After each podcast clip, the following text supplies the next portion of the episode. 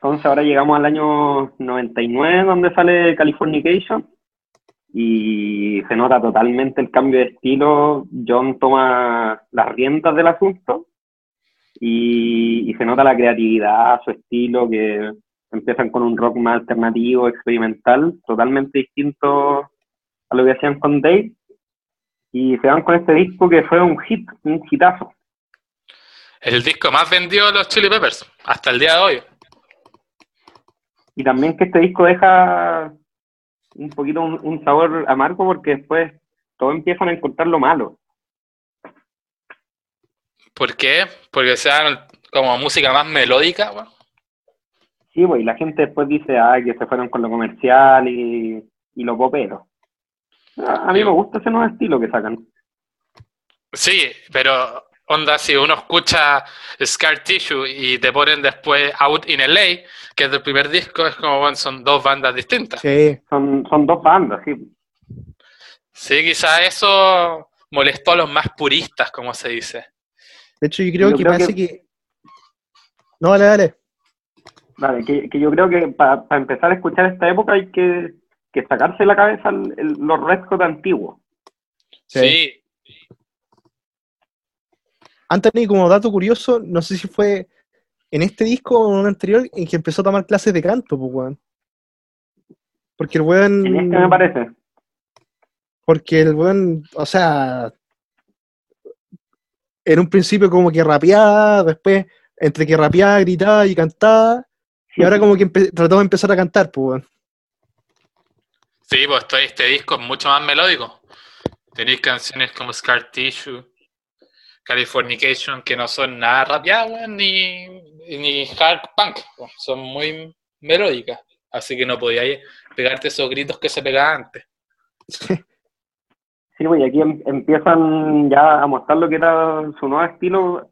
Bueno, Californication es el emblema, el emblema de todo, y hay letras sobre California y, y guitarras así como Hendrix, Clapton, y logró mucho éxito. De hecho, fue el número 3 del Billboard.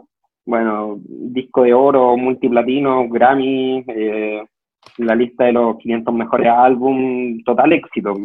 Sí, y, considerando también que no tuvo mucha aceptación el disco anterior. Sí, es como un renacer, totalmente, ante los ojos de la prensa y de los auditores. Y, y como caso curioso, la canción Emmett Remus fue grabada al revés. Es decir, la guitarra la grabaron y la pusieron al revés. Y de hecho, si uno lee al revés el título, es Summertime. Sí. sí. Aunque eso ya lo habían hecho los mismos Red Hot. No sé si ustedes saben que en Give It Away los solos están puestos al revés. Los solos de guitarra de. No, tenía Y de hecho nunca lo han tocado en vivo así como es en la grabación porque John improvisa los solos en todas sus canciones. Pero. Modifica todo, John. sí. Pero sí, Emmett Remus, gran canción.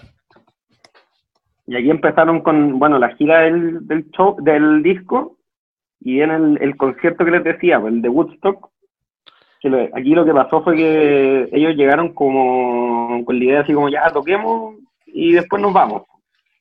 Y Woodstock en esa época ya no era como paz y amor, flores, eh, marihuana, era un poquito más dura la cosa.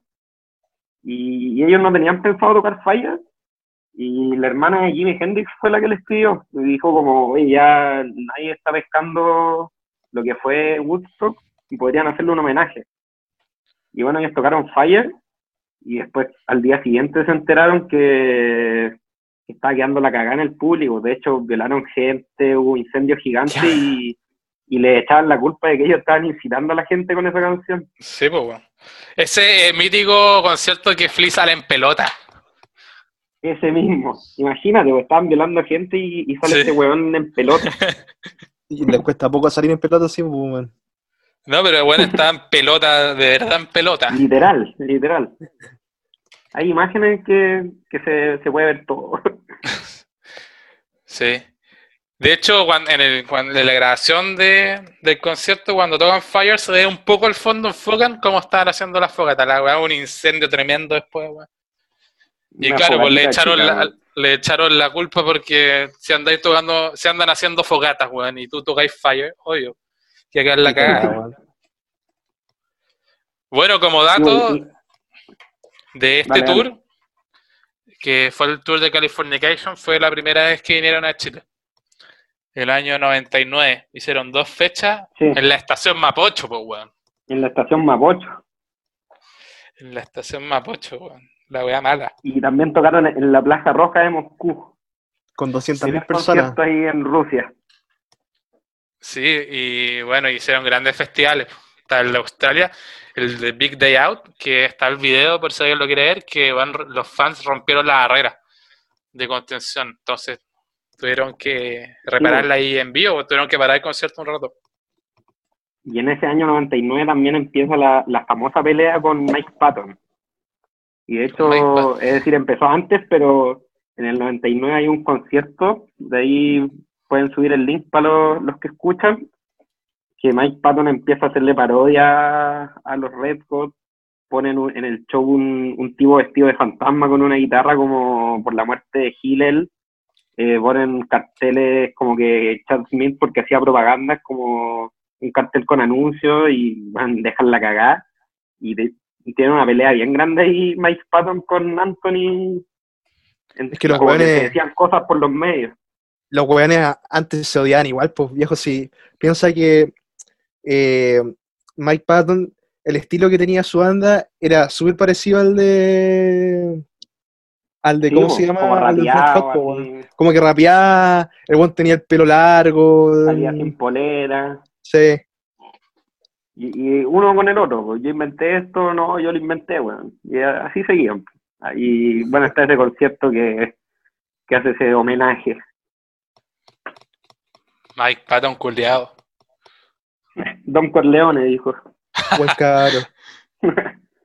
y volviendo un poquito al disco, aquí encontramos hits tremendos que todo el mundo yo creo que reconoce como Scar Tissue, Other Side, Californication, Around the World, Road Tripping, que son tremendos. Es escuchar un greatest hit. Puros, puros temazos, weón. Sí,